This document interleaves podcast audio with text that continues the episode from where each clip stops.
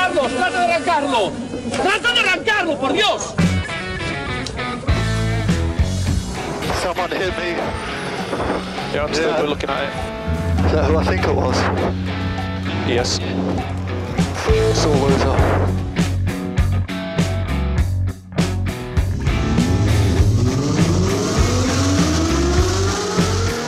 Buena más ojo corta, se cierra poco. Sasar. Para derecha buena más corta, no cortar. Izquierda rápida. Para derecha buena más, se cierra poco. Para izquierda buena más, se abre. Acaba buena más, se abre. Sasar. Para derecha buena más, no cortar. Para izquierda rápida, ojo, se abre. Para uno. Derecha rápida, ojo, con fe. Rápida, ojo, con fe. Acaba rápida menos.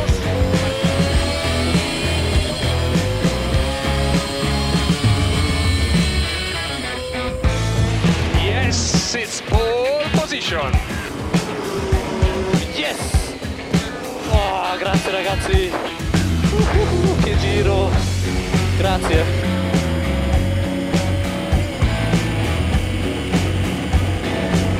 ¡Hola, hola, hola! ¡Hola, caracolas! Bienvenidos, bienvenidas. Esto es TurboTrack con Dani Catena. Buenas tardes. Muy buenas tardes David, buenas tardes queridos oyentes, un sábado más después de dos sin estar por aquí. Correcto. Eh, que bu- bueno, hay que, que justificar la ausencia, eh, la familia Catena ha crecido, ya somos uno más. Y el pasado sábado fuimos castigados por los dioses. Morfeo nos adormiló. Nos Eh, mira, mira que podías haber aprovechado mi excusa para decir, mira, le hemos dado en Track FM 15 días de permiso de No, paternidad. No, de hecho, Pero- te voy a decir más. O sea, tienes permiso de paternidad siempre que lo necesites. Pero te empeñaste. No, no, venga, que grabamos. Otra cosa es que Morfeo atrapase al que maneja los mandos de la nave en el sueño profundo. Eh, no- Eso, pues, pues eso, que la semana pasada no hubo programa porque alguien se quedó dormido, pero lo mejor de todo no es que se quedara dormido, es que eh, en mi casa estábamos preocupados porque no, no contestaba el teléfono, no contestaba los WhatsApps, hacía poco que me había escrito y yo estaba hablando ya con compañeros de la radio para que alguien fuera a casa de David en ese momento a, verificar que estaba bien y que no le había dado un infarto. Eh, estábamos ya llamando al 112 y de repente me escribe, ay, que me había quedado dormido. ¡Qué a gusto! cosas que y mi señora mujer no decía más que, que qué a gusto, que qué hago con el susto que me ha dado y qué a gusto. Oye, pues nada, eh, agradezco la preocupación eh, a, a ti y a toda tu familia. Que hazlo extensivo, pero bueno, que son cosas que pasan. Yo tengo un fácil dormir, o sea, todo el mundo lo sabe. No, no hace falta que lo niegues. Por lo, por lo general, tengo un buen dormir, un fácil dormir. Eh, o Sí, sea, tienes, tienes cuenta premium de Morfeo. Sí, sí, sí. Y ahí me, me había atrapado. Pero bueno, creo que ya podemos co- eh, eh, correr un, un tupido velo sobre esta situación, porque ya estamos aquí otra vez un sábado más. Este sábado tormentoso, aciago, eh, lleno de, nubes y claros. No sabe uno qué ponerse. Yo no, o sea, yo lo he dicho mil veces, pero es que ya vas con catiuscas, bañador, las cadenas, el trineo, eh, la sombrilla de playa. mm, yo no, no sé, no sé, o sea, por favor, necesito que llegue ya el verano, pero el verano estándar, de decir, me puedo vestir de corto y ya está. O sea, el otro día llegué a la conclusión, digo, esto tiene que ser como vivir en Miami, o sea, al mediodía 30 grados, por la tarde tormenta. Claro, eh, yo he he estado a punto de cambiar esta semana la bicicleta por el kayak, no te digo más, o sea, una auténtica locura. Muy bien. Correcto. ¿eh? O sea que, bueno, bueno, es lo que, es lo que hay. Eh, pero bueno, eh, Habría que verte con un kayak eléctrico. pues sería un buen invento eso también, sí. Eh, vamos allá, vamos a recordar nuestras redes sociales, que estamos en Instagram. Sí, somos arroba turbotrackfm. También estamos en Facebook, más o menos nos puedes buscar igual. Y estamos también en el correo electrónico info arroba turbotrack.es. Pues esas son nuestras vías de comunicación, además, por supuesto, del WhatsApp. Por supuesto, el WhatsApp que también tenemos ya funcionando. 608-335-125. Ese, ¿eh? Muy bien. Ah, siempre impecable el señor Abad. Pues bueno, dicho esto, igual, si te parece, os empiezo a contar de qué va a ir este programa. Sí, porque va a ser largo. Venga, arráncate. Pues mira, los que no se duermen en los laureles son eh, los de la DGT y los estafadores. Así que vamos a hablar de estafas y trampas sobre la obtención del carnet de conducir. Oh, todavía quedan de esos, ¿eh? Muy bien. ¿Qué más? Todavía quedan y, y claro, se, se van reinventando. Luego vamos a hablar de que hemos visto casos de conductores faltos de luces, pero eh, además eh, ha habido uno que me ha llamado mucho la atención porque carecía de ruedas. Vale. ¿Qué más? Nadie le dijo que todo podía ir sobre ruedas. Europcar lanza su propio Netflix de los coches. Oye, oye, esto promete, esto promete. Esto es, es interesante, o sea, y además lo he estado curioseando, luego os cuento, no, no pinta mal. Por supuesto, como cada inicio de mes, os voy a hablar de las matriculaciones del mes anterior, así que vamos a repasar cómo ha ido el mes de mayo de 2023, Muy bien. eh, en el que ya os adelanto que el mercado ha crecido un poquito por quinto mes consecutivo. Sí, sí, la cosa se está animando poco a poco. Venga, ¿qué más? Renault nos adelanta información sobre su próximo híbrido, que la verdad pinta muy bien y recupera un nombre mítico. ¿Cómo se está poniendo la marca francesa, amigos y amigas? Mm, las botas. Eh, igual que BMW, que ha lanzado el nuevo Serie 5. Mm, Vale, ¿y, ¿y a dónde más vamos a ir? Pues eh, seguiremos en Alemania porque Volkswagen actualiza el Touareg. Y de ahí directamente a China, donde los chicos de MG de Morris Garage, que recordemos ya de ingleses les queda solo el nombre, O sea, ahora son mo- eh, molis galis. y efectivamente, eh, no bajan precios, pero mm, han puesto en una posición un poco más interesante al incombustible, nunca mejor dicho, MG4. Vale, pues veremos que, cuál es la estrategia china para competir con las bajadas de precios a nivel mundial. ¿Y qué y más? hablando de cosas chinas, eh, si te digo vietnamita, ¿en qué piensas? Eh, Yo en un cerdo pequeñito. Una mascota, claro. Claro. Y la Bueno, película de Rambo siempre. ah, eh, pues mira, puede que también encaje todo esto, lo de Rambo no tanto, en un coche. Vale. Luego os lo explico. Y eh, por último, la alternativa a Android Auto en tu móvil, tablet o radio con Android. Vale, vamos a verlo pues luego. Pues Bueno. todo esto y mucho más después de ese primer break musical en el que a ver qué nos pones. Espero que no sea una nana. No, bueno, no tengo ni idea. Algo corto para así poder aprovechar al máximo el tiempo. Amigos y amigas, esto es Turbo Track. Turbo, Track.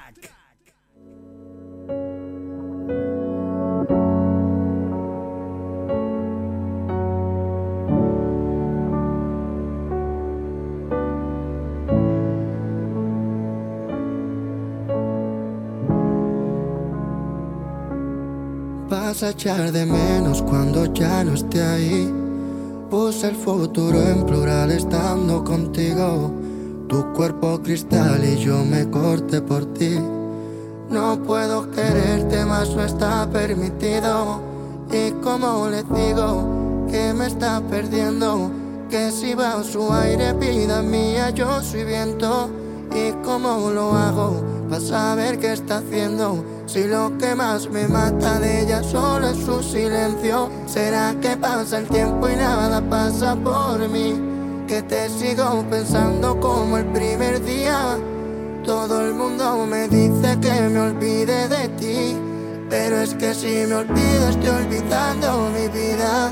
Por eso mátame, di la realidad. Mereces toda la pena la pena no sobra ya. No sé lo que hacer Si vas a despedirte, por favor que sea verdad. Que lo mejor que me está dando ahora mismo es nada. Me abraza como si el mundo se acabara mañana. Me dice que a pesar de todo yo seré su casa. Pero hay casas que se cierran y llaves que ya no encajan. En mi pecho hay incendios, en tus manos hay dagas. Tu cuello era mi templo donde mi boca rezaba. Tenerte a ti de cena, mirar cómo bailabas. Tan solo son recuerdos porque ya no queda nada. ¿Será que pasa el tiempo y nada pasa por mí? Que te sigo pensando como el primer día. Todo el mundo me dice que me olvide de ti. Pero es que si me olvido estoy olvidando mi vida. Por eso mátame, di la realidad. Mereces toda la pena la pena no sobra ya. No sé lo que hacer y no sé lo que harás. Si vas a despedirte, por favor que sea verdad. Las noticias del motor. Las noticias del motor. Bueno, no era una nana, era una balada. Bueno, pero Beret eh, sabe hacer canciones tranquilas con las que no dormirnos y, y estar pendientes de, de esas letras que, que nos escribe el amigo Francisco Javier. Venga, arranquemos, vámonos directamente ya, nos metemos en la pomada, nos acercamos hasta la DGT. ¿Qué ha ocurrido? Pues bueno, eh, esta vez eh, no tiene que ver con multas, como suele suceder habitualmente, pero la DGT ha tenido que incluso emitir un comunicado ante una nueva estafa que se está multiplicando en España. Mm, ¿y Eh, hasta ahora era habitual que casi cada mes asistiéramos a un aviso de intentos de estafa relacionados con la DGT. Generalmente estos llegan a través simplemente de las redes sociales, ya sabemos que usan mucho el Twitter, tanto del máximo organismo de tráfico como de las cuentas de la Guardia Civil o Policía Nacional. Y prácticamente en la mayoría de ocasiones guardan relación con intentos de timo relacionados con falsas multas de radares que llegan por email con el objetivo de conseguir bien eh, que pagues o bien que pinches en determinados enlaces y puedan robarte datos o usurpar tu identidad, ¿vale? Como siempre, ya sabéis que estáis avisados. Sin embargo, esta vez la alerta es distinta. Y lo es por dos motivos. Uno, porque no es habitual que la DGT emita una alerta oficialmente a través de un comunicado difundido eh, a la prensa. Y dos, porque la estafa esta vez es distinta y avisa de nuevos métodos que se están produciendo en España con frecuencia. Así que vamos al detalle.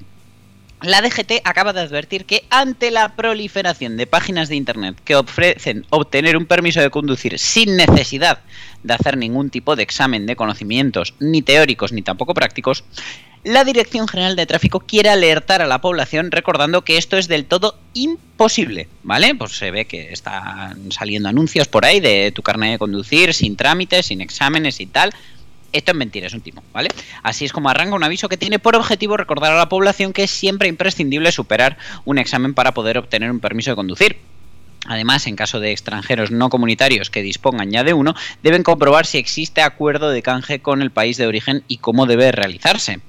Eh, pues bueno, eh, el Grupo Central de Investigación y Análisis, GIAT Central de la Agrupación de Tráfico de la Guardia Civil, ha investigado y comprobado en las últimas semanas cómo existen varias páginas web que ya ofrecen la obtención de permisos españoles supuestamente legales simplemente pagando una cantidad de dinero. Y en el caso del carnet B de turismo se ha comprobado que, por ejemplo, se exigen ya cantidades que ascienden a 850 euros. Así que mucho cuidado que la estafa no es pequeña. Estas páginas, catalogadas ya por la DGT como webs fantasmas, utilizan siempre un mismo procedimiento para su estafa, según advierte la Guardia Civil. Y es que se anuncian por Internet con un número de teléfono móvil como única vía de contacto y a través suyo piden el envío de todos los datos completos del ciudadano, por nombre, apellidos, DNI, fecha de nacimiento, junto a una foto del titular y la firma. Luego, una vez comprobada la autenticidad de los datos, envían el número de cuenta corriente a la víctima pidiendo que se realice el ingreso del importe solicitado mediante una transferencia bancaria y, tras abonar la cantidad, desaparecen sin dejar rastro, tal y como alerta oficialmente la DGT. Tráfico asegura que este tipo de webs suelen ser temporales, con números de teléfono españoles de titulares que no existen y que no permitan recibir llamadas sino solo datos y que además cambian constantemente para no dejar rastro de la actividad delictiva. La DGT avisa además ya que estas estafas suelen ir dirigidas a personas migrantes de terceros países a los que hacen pensar que es posible obtener en España el permiso de conducir sin realizar ningún tipo de examen previo. Porque al final tú si eres español de toda la vida, toda la vida has vivido aquí, te dicen que no hay que hacer ningún examen, te suena raro. Sí, sí. Pero vienes de otro país, no sabes muy bien cómo se legisla aquí, tienes el carnet en otro país, te tangan los 850 pavos, pero vamos. Te quedas sin ellos como me quedé yo sin abuelas. Y Tráfico ya deja claro con este comunicado que esto es imposible, así que muy atentos. Pues estaremos atentos a esa estafa, a esas páginas web fantasma y a esos teléfonos que mm, solo reciben datos. Qué cosa más curioso. Eh, Pero eh, igual que hay gente que intenta estafar a través de la DGT, hay usuarios particulares que intentan estafar ellos mismos a la DGT. A ver, a ver. Pues bueno, eh, ya sabemos que, hablando del tema, sacarse el carnet de conducir puede ser complicado para algunas personas, ya no solo por la parte práctica, en la que hay que demostrar que se está capacitado para conducir un vehículo, sino también por la parte teórica, normalmente subestimada y que es primordial de aprobar para hacer el examen práctico. Por eso, el llamado truco del peluquín es la última acción viral para engañar a la DGT. Peluquín. Hay, es que es buenísimo. Hay muchas formas de intentar copiar al aprovechar las nuevas tecnologías, como utilizar un smartwatch. También están otras técnicas que son más tradicionales, como el Tipex o mirar hacia el lado de tu compañero para comprobar sus respuestas, así como utilizar tinta transparente o las respuestas en la mano o en la suela de las zapatillas, además de las famosas chuletas guardadas en alguna prenda. En cualquier caso, a lo largo de los años, pues siempre han surgido nuevas formas de copiar sin que te pillen los examinadores. Entonces, ¿cómo es la nueva forma de copiar en un examen de la DGT? Pues bueno, el mero hecho de copiar en un examen no está considerado como delito, pero es una práctica que puede suponer una infracción. Más allá de estas técnicas más conocidas, existe la de ponerse un peluquín, ¿vale? En el que viene integrado una cámara y un auricular. Y aunque los pinganillos son más típicos, lo de incluir una cámara, pues eh, era algo más complicado. Y oye, pues con el tema del peluquín va ya un poco resuelto. Entonces, se basa en la utilización de una cámara diminuta de grabación y de un pinganillo, mediante el cual el alumno puede hacer eh, llegar las preguntas, vamos, simplemente mirando al examen, pues la persona que esté al otro lado de la cámara y el pinganillo ve el examen tal como lo ve él y puede ir eh, chivándole las respuestas desde el exterior del edificio. La Dirección General de Tráfico ya ha advertido que están al tanto de esta nueva trampa, así que igual lo siguiente que piden es ir rapado yo que sé. Generalmente lo utilizan personas sin pelo que utilizan esta peluca para disimular el tener cuero cabelludo. Y es que el protagonista de este invento fue un ciudadano chino calvo de 24 años que se presentó a un examen con este peluquín en Guadalajara. Las dificultades para hablar español de esta persona levantaron las sospechas de los examinadores, ya que apenas podía tener una conversación sencilla y fluida. Para más INRI terminó el examen antes que el resto de alumnos y en este caso el aspirante no fue juzgado por un delito, pero se le prohibió volver a presentarse al examen durante los próximos seis meses. Bueno, sí, meses tampoco mucho, le va a dar tiempo a No, estudiar. tiene, tiene tiempo para buscar otra otra opción. La próxima es unas gafas de pasta. Oye, ¿qué, qué circulitos tienen esas gafas de pasta? Ya que son así. Se está poniendo la cosa muy complicada. En fin, y, y no paramos, ¿eh? Porque ha habido más cosas en las carreteras estos, estos días. Hombre, mira, el pasado 10 de mayo, el día siguiente de mi cumpleaños, en Mohacs, eh, cerca de Baranya, en Hungría, en la autopista 56, eh, unos agentes de la llamada Policía del Agua dieron el alto al conductor de un camión de gran tonelaje de tres ejes que circulaba en un estado lamentable que, que lo hemos podido ver en las imágenes que se han distribuido por las propias autoridades, y es que el semirremolque que transportaba la cabeza tractora, un Volvo HF, solo tenía dos ruedas completas y el resto ni siquiera contaba con las llantas, o sea, iba con los bujes y, las, y los discos, por lo que iban completamente al aire, es decir, faltaban cuatro ruedas del remolque. A esto se añade que los dos únicos neumáticos que apoyaban el asfalto, pues por supuesto estaban en las lonas. Y eh, el remolque también incluía unas cinchas para sujetar algunos elementos de la carrocería con el consiguiente peligro de que se pudieran desprender y provocar un accidente o situaciones de peligro. Las irregularidades pues no acabaron aquí, dado que los agentes comprobaron que incluso el chasis estaba partido y sujeto con unas correas. Los agentes interrogaron al conductor y su forma de circular con el camión en tan malas condiciones. Pues bueno, resulta que tenía intención de recorrer 400 kilómetros, dado que iba de la localidad de Boli a... No sé, aquí hay muchas vocales, ¿vale? Pero pues eso, iba a hacer 400 kilómetros. El plan fue frustrado y el camión inmovilizado, que vamos, yo creo que no tuvieron que hacer mucho para inmovilizarlo, porque tampoco tenía mucha movilidad por sí mismo. Y además, obviamente, pues visto el estado, eh, no tenía certificación correcta para circular, vamos, el equivalente a la ITV en aquel país, porque estaba caducada desde el pasado mes de octubre. El conductor fue propuesto para sanción. Vamos, Solo, sanción- solo una propuesta, ¿eh? Tampoco nada. Nada, oye, a ver si sale. Vamos a votar.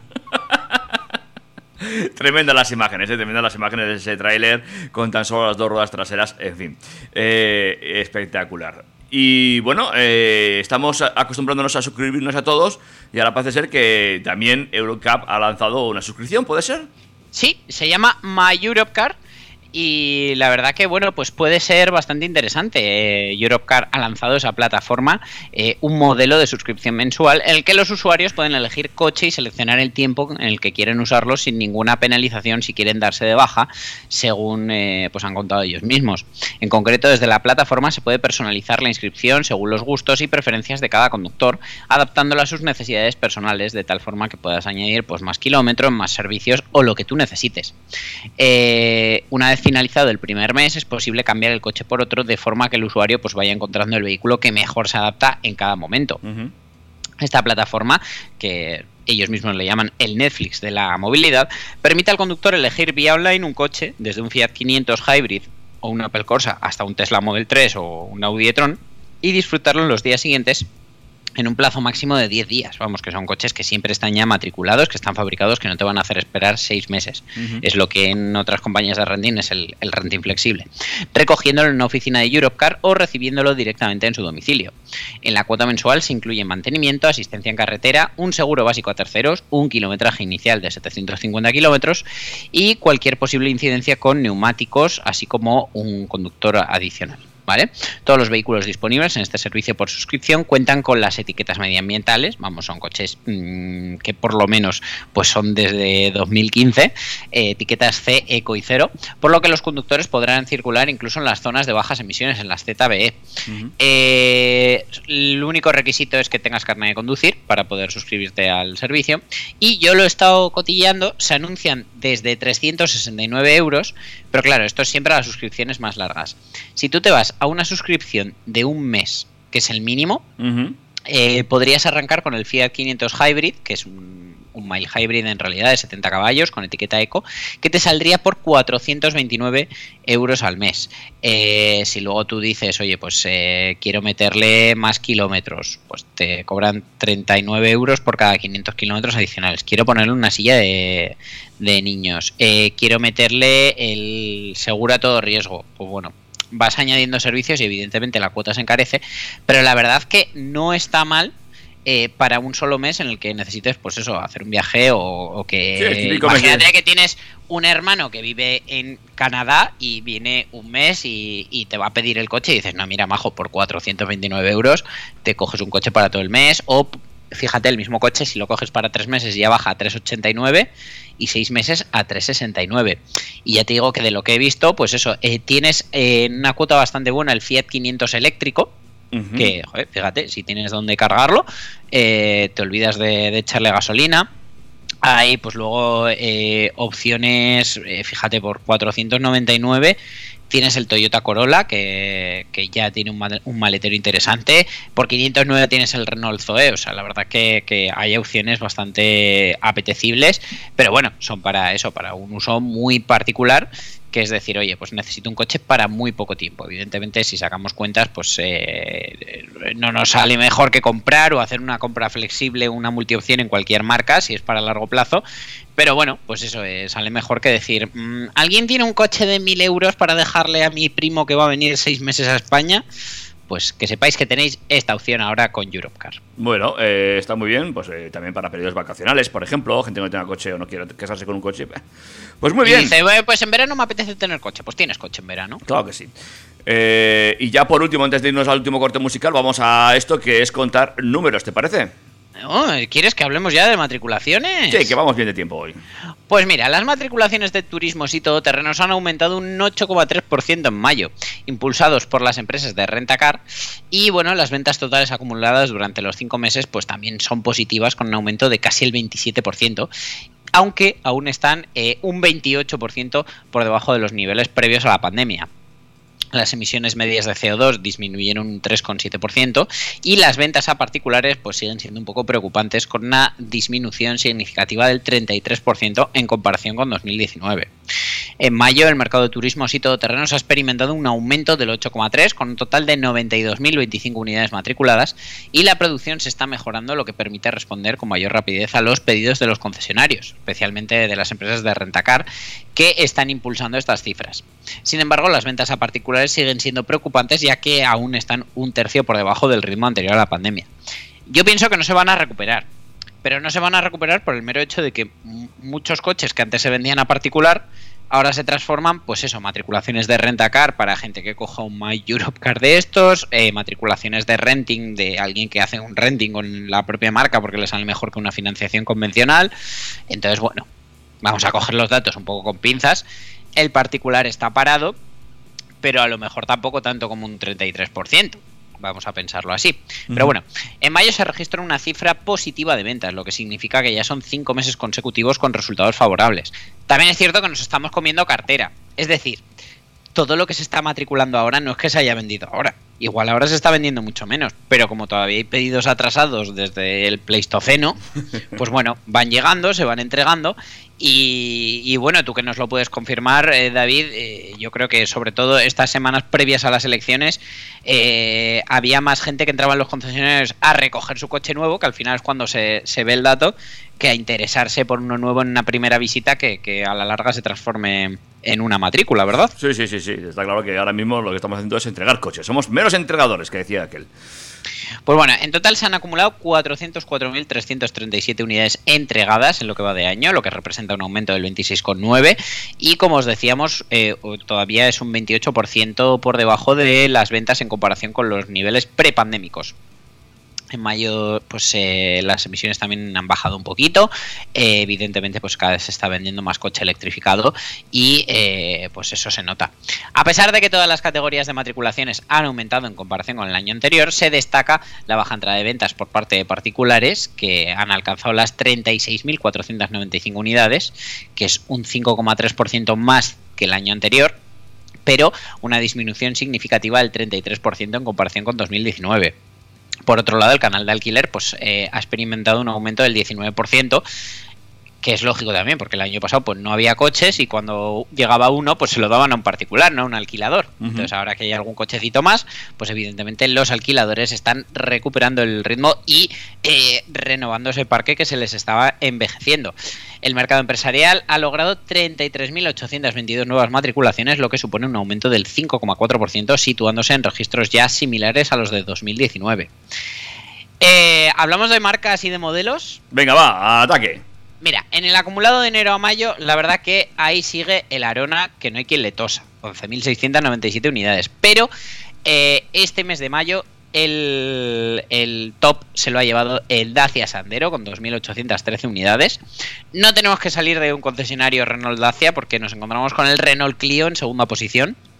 Tercera posición para el Peugeot 208. O sea, fíjate qué mes más raro. Los tres primeros no son subs. Esto hacía tiempo que no pasaba. ¿Es verdad? Pues bueno, para encontrarnos un sub tenemos que ir al cuarto puesto donde ya tenemos a la Arona. El quinto tampoco es un sub, que es el Toyota Corolla. El sexto es, es eh, una de las sorpresas que en realidad no me extraña, pero a mucha gente se está tirando de los pelos, que es el chino, el MGZS. eh, sexto coche más vendido en España, quién lo iba a decir, pero claro, a 13.900 euros con todas las campañas, un sub de 4,3 metros, pues eh, lo que no entiendo casi es cómo no se venden más. Seguido del Opel Corsa, el Kia Sportage y el Hyundai Tucson ahí muy parejos como siempre, y cerra el top 10 el Toyota Yaris Cross. Eh, por marcas, en enero la que más, o soy en enero, en mayo la que más ha matriculado ha sido Toyota con 7.842 unidades, segunda Peugeot, tercera Renault, cuarta Volkswagen, quinta Hyundai, no, quinta Kia, sexta Hyundai, séptimo Seat, octavo Dacia, noveno Audi y décimo Citroën. Bueno, pues la verdad que, bueno, pues, pues son unos datos curiosos. Y eh, lo que sí, la semana que viene, porque claro, está recién empezado el mes, no me ha dado tiempo a desgranar mucho dato. A ver si la semana que viene os puedo contar un poquito pues, la distribución por tecnologías. A ver cuánto eléctrico, cuánto híbrido, cuánto híbrido enchufable, cuánto gasolina y cuánto diésel se ha vendido. Bueno, pues eh, todo eso eh, lo emplazamos para la semana que viene. Está muy bien, pero eh, ahí tenemos, ¿eh?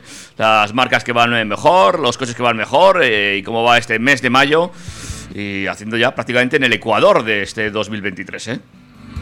Genial, pues nada, ahora sí nos podemos ir a ese break musical. Vale. Y recuerda que la semana que viene hablaremos de la distribución por tecnologías.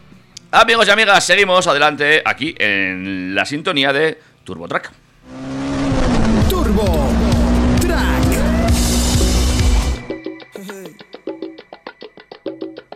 La conocí donde sobran penas y falta amor. Le prometí que sería mía en un callejón. Tan inocente yo era menor, me hizo sentir todo un ganador. Y con un beso me lo dio todo, pensaba yo.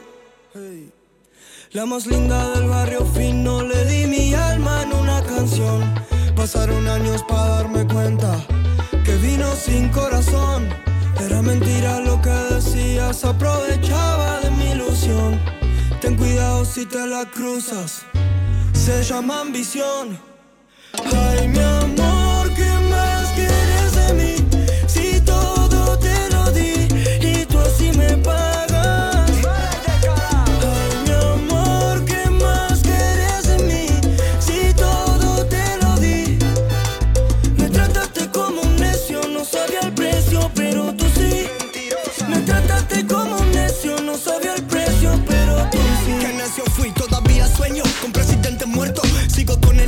Desde el primer concierto hay cosas que no cambian. El mismo perro hambriento, rodeado de ratas que quieren, que quieren, que quieren un porcentaje sin importar el mensaje. Quieren hacer que me baje, pero no baja mi voz. No les importa una mierda si la casa se me quema. Por eso vendo mi tema, pero no me vendo yo. Si corazón.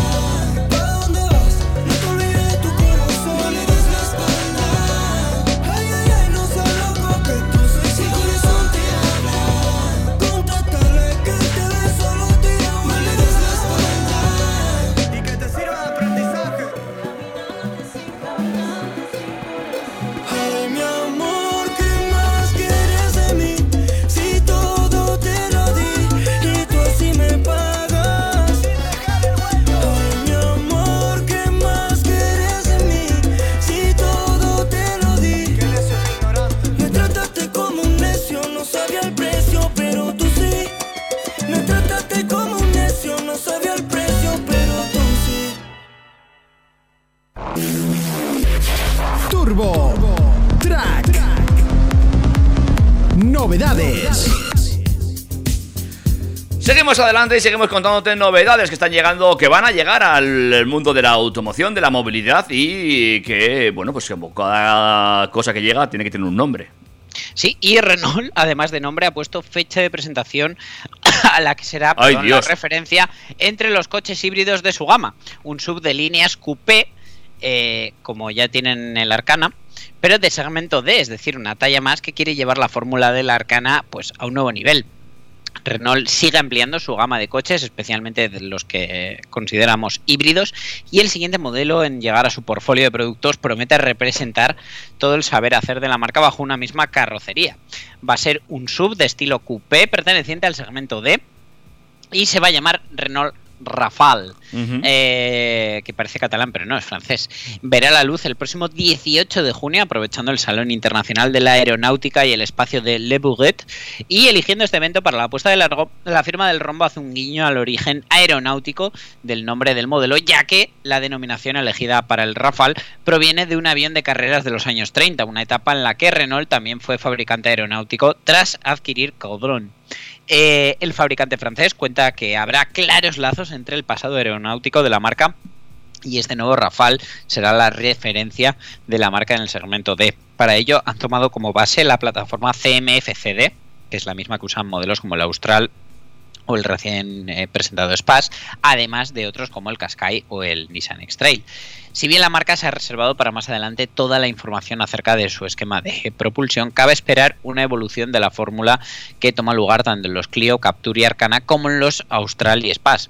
En híbridos y eléctricos, eh, la web que nos ha dado la noticia pueden dar fe del buen funcionamiento y eficiencia de este sistema, que la verdad está gustando mucho. Estos días está siendo la presentación presencial a prensa del Spass y la verdad que no estoy leyendo y viendo más que cosas buenas.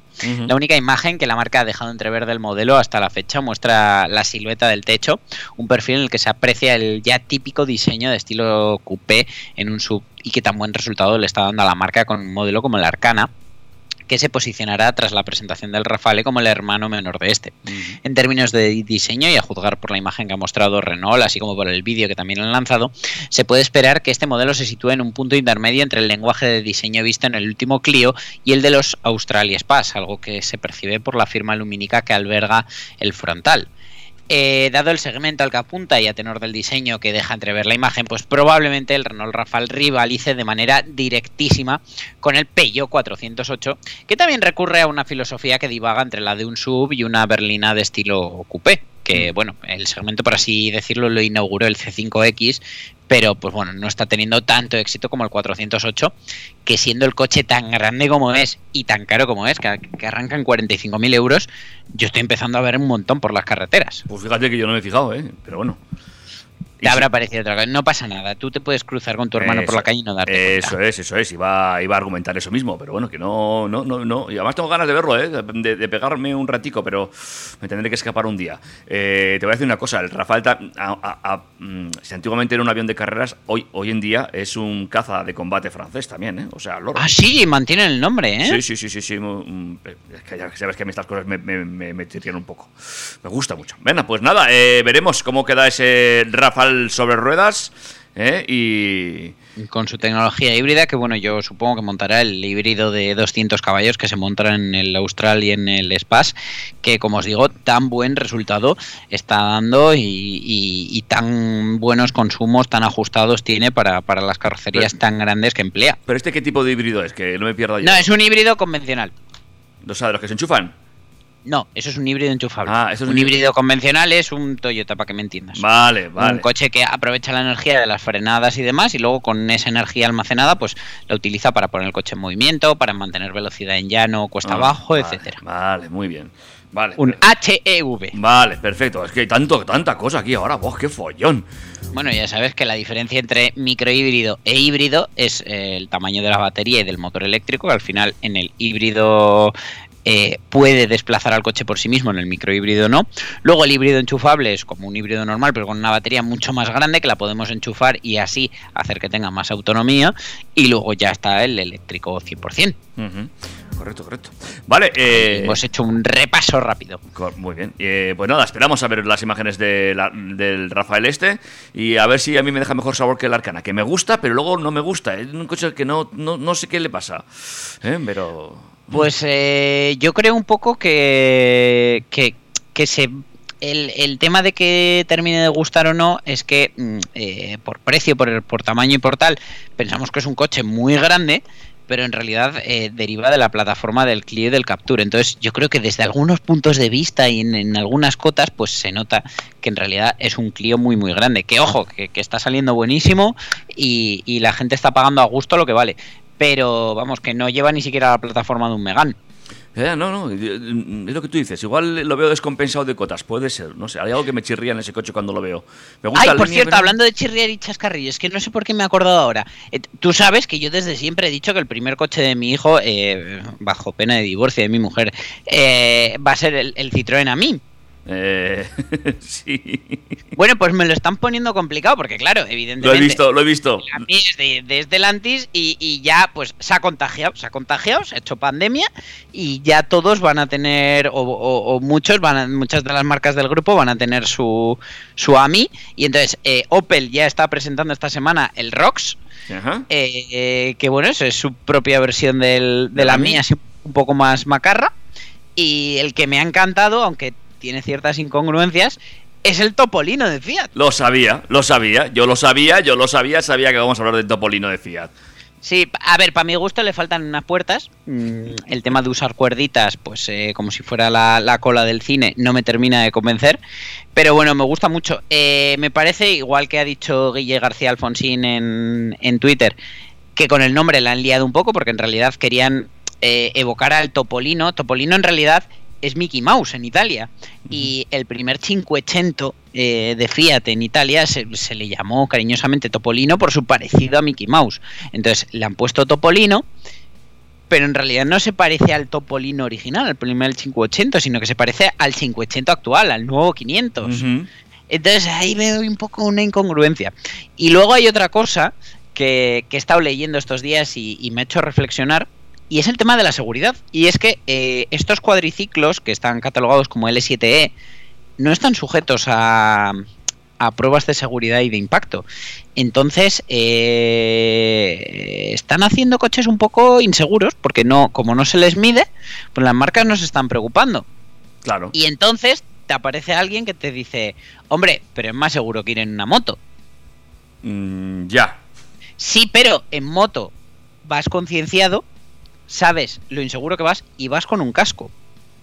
Cosa que en uno de estos no. Y te confías eh, con una a lo mejor falsa seguridad y, y no. Y lo que decía Guille, que me parece que tiene mucha razón, es que eh, hemos desechado líneas de producción, planos, ta, ta, ta, ta, ta, ta, porque todo lo tiramos a la basura y a lo mejor ahora pues no haría falta hacer desarrollos nuevos, mucho más seguros ni tal, pero por ejemplo, si tú coges la célula de seguridad, el- lo que es el, el chasis de un Smart de 2007 que tendrá en la plataforma hiper que te amortizada y lo conviertes a eléctrico con poca potencia y poca batería, joder, tienes un coche seguro, pero que cumpliría con estas especificaciones. Pero están creando mm, artefactos nuevos de diseñados desde cero que sí que no salen mal del todo en precio, son pintones, son eléctricos, van a dar buen resultado, pero que no son los seguros que sería, pues, pues, eh, yo que sé, pues un Fiat Panda usado con 15 años.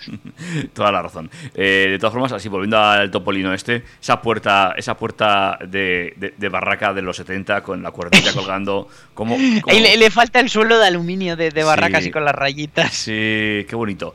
Eh, sabía que íbamos a hablar de este coche. eh. Fíjate que no estaba en la escaleta, pero yo sabía que iba a salir. Que iba a salir. Ay, pero porque me conoces y ya sabes dónde, dónde se me toca a mí la fibra. Ay, bueno, pues nada, veremos si eh, pues acaba eh, Pablo conduciendo este vehículo o no. Eh, todo, todo se verá. Veremos. Igual eh, le obligo a conducirlo, pero con casco. En fin. Ya veremos, ya veremos. Pero bueno, vamos a hablar de un lanzamiento al mercado que va a comenzar en octubre de este año. ¿Sabes cuál es? Eh, sí, el BMW Serie 5 Berlina. Eso es, el 5 Series que contará con una opción 100% eléctrica y varias innovaciones tecnológicas según eh, ha explicado BMW en su presentación. La nueva berlina va a tener un aspecto un poquito diferente, que la verdad ha sido bastante criticado. Yo creo que nos va a ir entrando poco a poco y en directo va a gustar, pero sí que es cierto que eh, el diseño a muchos les ha horrorizado en las primeras imágenes.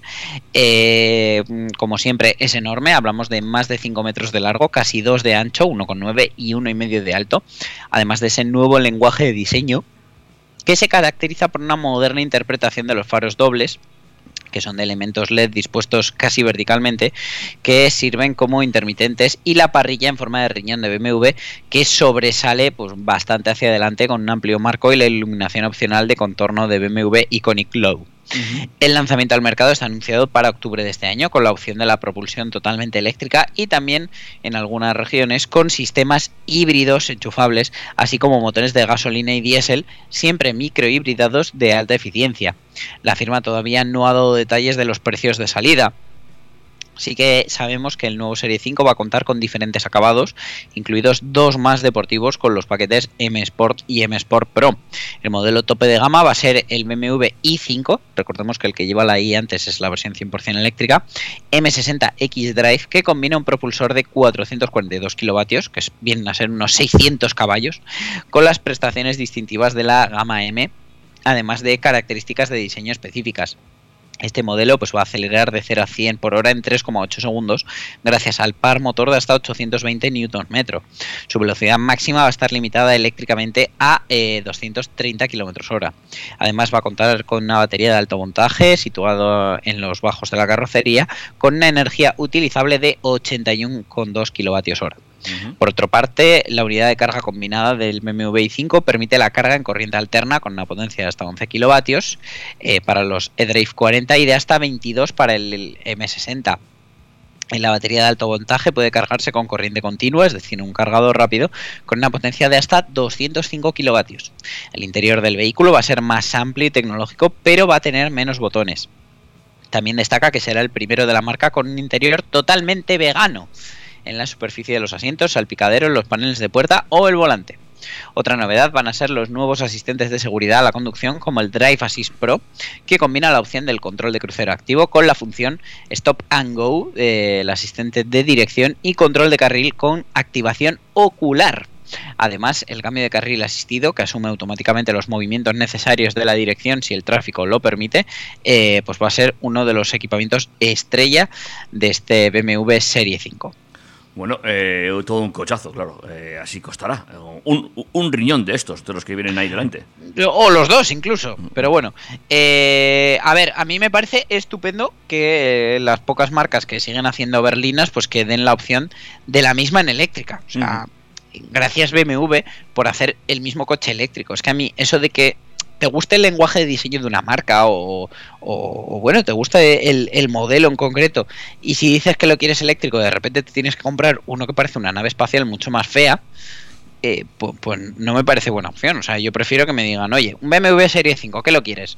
Eh, ¿De combustión, híbrido enchufable o eléctrico? Y a partir de ahí ya elijas. Y, y para mí, pues bueno, siempre es buena noticia que siga habiendo berlinas, por favor. O sea, mm, basta ya de tanto sub y más eh, cuando en un eléctrico lo que se busca es la eficiencia y ganar mm, pues toda la autonomía posible y ajustar el consumo al máximo. Bueno, el coche a mí sí me gusta, ¿eh? te voy a decir así las imágenes que he visto, me gusta, fíjate, yo debo ser raro. Eh, sí, eso ya lo sabíamos, David, no pasa nada, te queremos así. Pero eh, ya te digo que a mí no me disgusta y creo que en directo va a ganar bastante. Pero eh, pues desde luego los más puristas han visto este lenguaje de diseño que viene un poco eh, adaptado del Serie 2 que ya fue bastante criticado y la verdad que ahora cuando se ve por la calle pues ya no se ve tan, tan raro, tan extraño, pues eh, evidentemente todos los fanboys lo han tenido que criticar. Vale, y vayámonos de una parte de Alemania a otra, vamos hasta Volkswagen que va a presentar su nuevo Touareg. Sí, nos vamos hasta Wolfsburg, donde Volkswagen ha eh, lanzado la tercera generación de su Touareg, uno de los más cotizados de la empresa, con una suspensión mejorada y un nuevo sistema de faros matriciales HD en la parte delantera. Así el lanzamiento eh, y la preventa eh, ha comenzado este 25 de mayo con precios que van desde los 69.200 euros para el acabado básico hasta los 93.870 euros de eh, la opción más completa que sería el Touareg R y Hybrid. Además las líneas Elegance y R-Line costarán pues desde 75.070 y desde 79.660 euros respectivamente. Bueno, no es mal precio. No, para, para el coche que es, desde luego no. Del mismo modo, en el nuevo sub de Volkswagen se ha rediseñado la parte delantera, radiador, faros y paragolpes, mientras que la parte trasera cuenta con una tira de LED eh, horizontal y se ha incorporado un logotipo de Volkswagen que se ilumina en rojo y que será la primera vez que se va a incluir en modelos de, de la marca.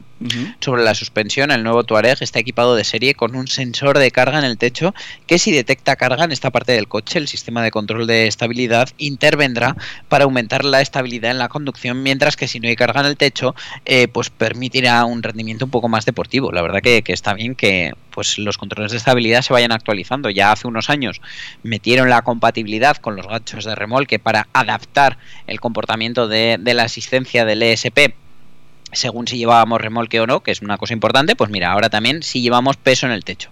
Porque ahora que ya no solo los baúles de techo, sino las tiendas de techo se han puesto de moda, pues la verdad que cada vez más gente eh, lleva un sombrero en su coche. Correcto. Por otro lado, este Touareg se va a lanzar en cinco versiones de motor, un motor de gasolina turboalimentado, dos diésel y dos híbridos enchufables. La compañía asegura que todos los motores son de alta eficiencia y eh, se combinan con una serie de serie con una caja de cambios automática. Uy, perdón, si parece que viene Morfeo a por mí, como a por David, de 8 velocidades y la tracción total permanente 4Motion. Eh, el modelo más completo, como os decíamos, es el Touareg R y Hybrid, que cuenta con un motor de gasolina V6 eh, unido a un motor eléctrico eh, con una potencia combinada de 426 caballos. Es- está desarrollado por el departamento Volkswagen RGMBH, que es la marca de eh, altas prestaciones de, de la firma de Volkswagen. Este nuevo Touareg pues impresiona por su calidad superior y su extraordinario confort, según dicen ellos mismos, y han perfeccionado el diseño integrando ese logotipo trasero iluminado y eh, haciendo que la operación sea aún más intuitiva en cuanto al manejo del sistema multimedia.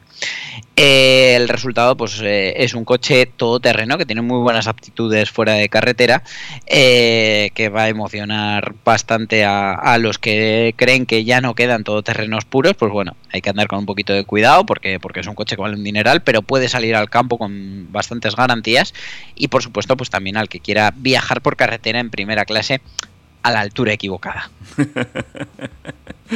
Bueno, pues ahí tenemos todas las novedades que va a presentar este nuevo Touareg, eh, que, bueno, que es sin duda alguna uno de los buques insignias de Volkswagen, amigos y amigas. Eh, ¿Estás bien, no? Eh, ¿Te deja dormir la familia? ¿Podemos seguir adelante o necesitas una siesta?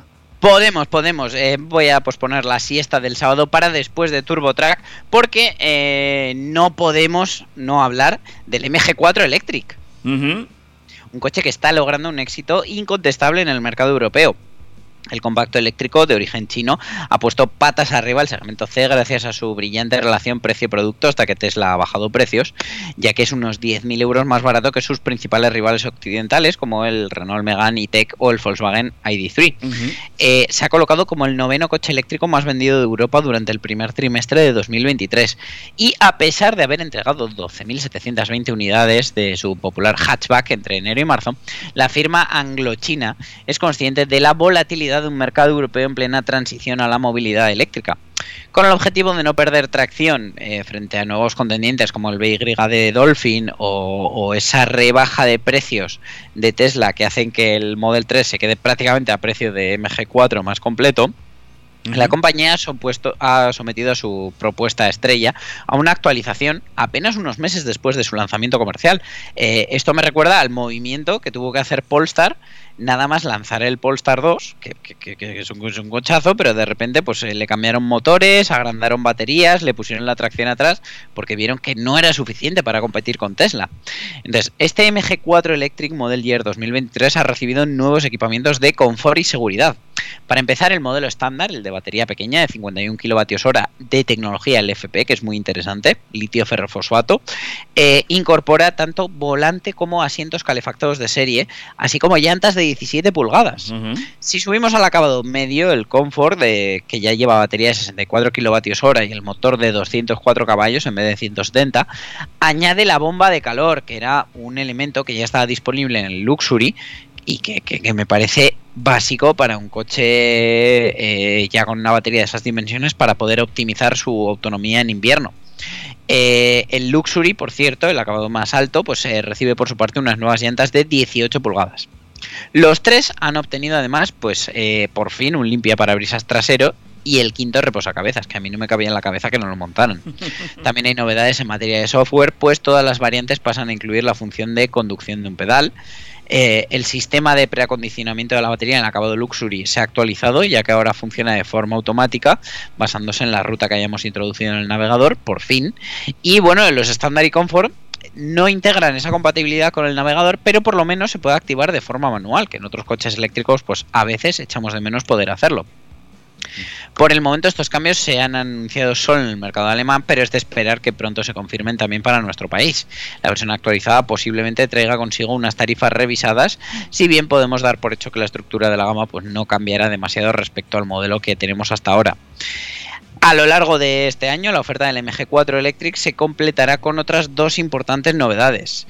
Eh, para mí, mm, la más importante es el lanzamiento de la variante de altas prestaciones X-Power, eh, que tendrá tracción total y 430 caballos. Esto le va a permitir hacer el 0 a 100 en apenas 3,8 segundos. Y también está confirmada la llegada de una tercera batería un poco más grande, 77 kWh, con la que rebasará la barrera de los 500 km de autonomía homologada en ciclo WLTP.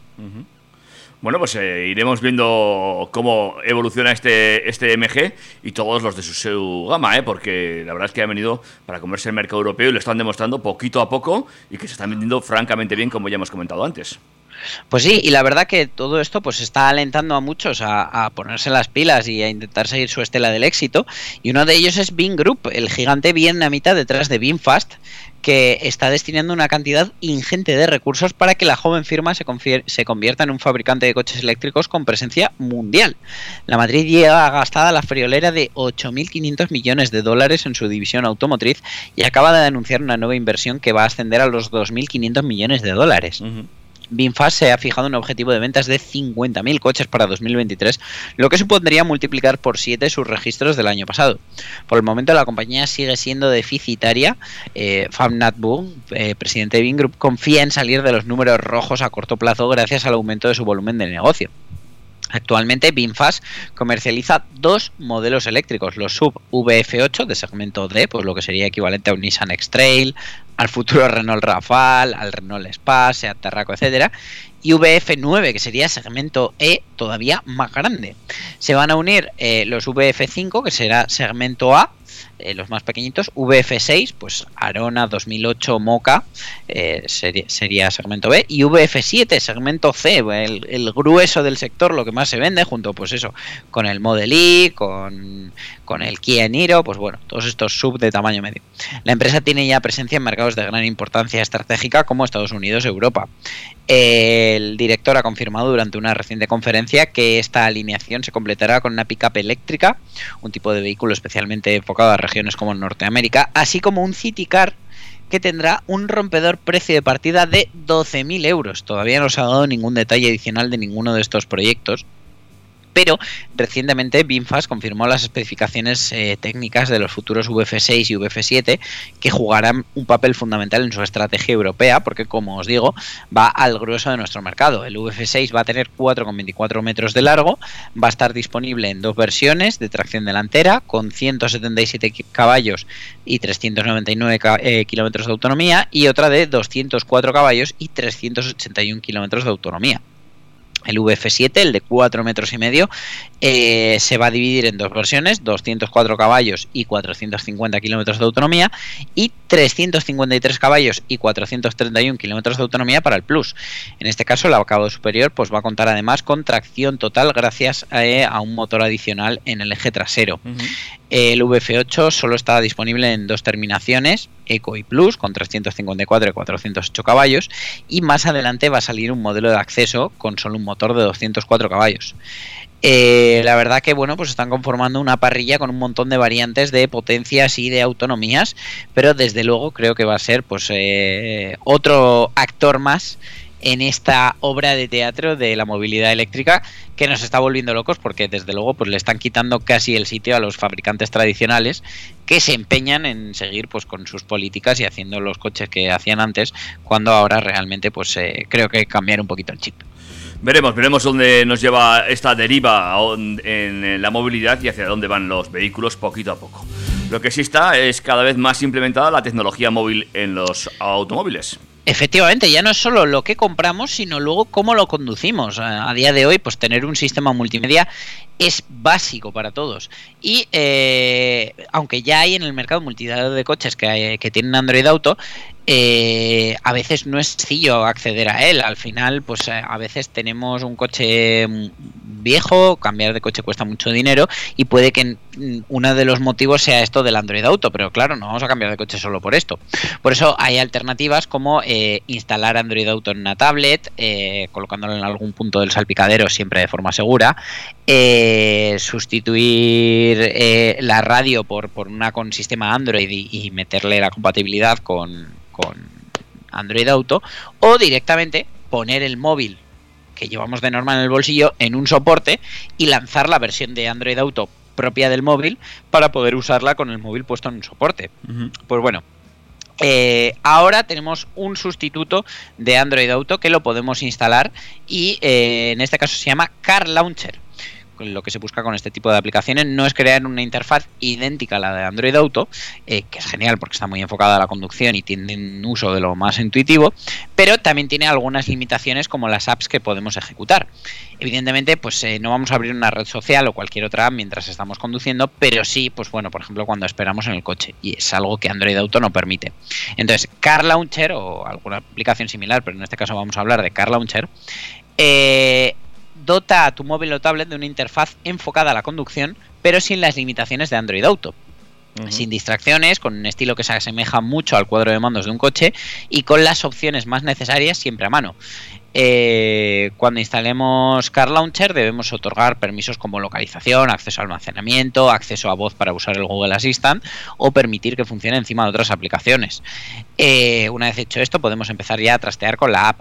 Hay dos versiones, una de pago por 6,99 y otra gratuita, eh, que es la que bueno han probado por ejemplo en Shataka, pero eh, pues la verdad que la gratuita no tiene publicidad, pero sí que tiene algunas limitaciones.